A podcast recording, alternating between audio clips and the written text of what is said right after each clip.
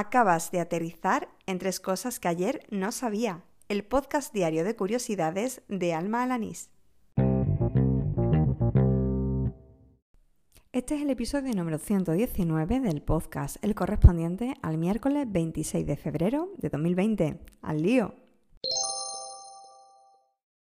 Un artículo de la web 13 bits me acerca a la historia del teclado QWERTY, porque a diferencia de lo que yo pensaba, la primera máquina de escribir patentada en el año 1868 por Samuel W. Soule y Carlos Clayden poseían un teclado con una disposición parecida a la de un piano, con 28 teclas colocadas en orden alfabético, pero se ve que este diseño pues, provocaba que las barras de ciertas letras se atascasen por ser sucesiones frecuentes. Así que Christopher Lathan Scholz ideó junto a James Densmore el teclado que hoy conocemos y que mm, pasó pues, de la mecanografía a los ordenadores actuales. Scholz y Densmore eh, le dieron la patente a Remington, que en el año 1874 sacó el primer modelo con este teclado.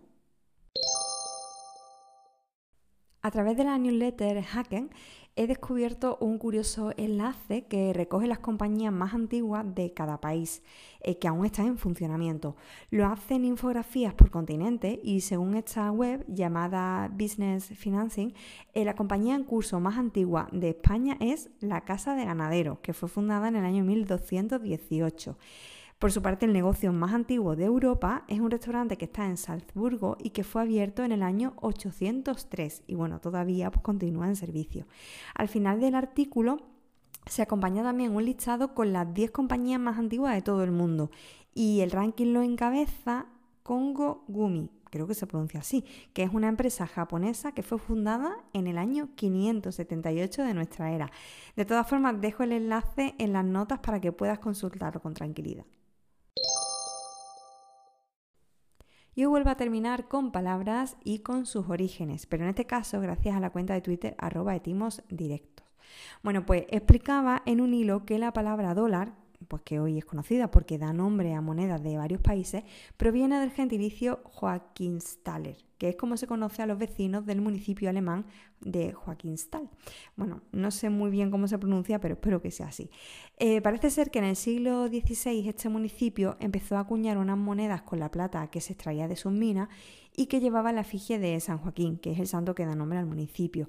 Las monedas tomaron el nombre del gentilicio, pero como era tan largo, se acortó en taler, en la parte del final de la palabra. Este vocablo fue adaptándose a las diferentes lenguas y, por ejemplo, pues acabó derivando en dalder o daler en neerlandés. De ahí pasó al inglés como dólar. Y bueno, de todas formas el tweet da muchísimos más detalles y mapas incluso, así que lo dejaré en las notas del programa. Y así termina el episodio número 119 de Tres Cosas que ayer no sabía, el del miércoles 26 de febrero de 2020. Gracias por seguirme, por escuchar estos episodios diarios o semanalmente o como tú prefieras.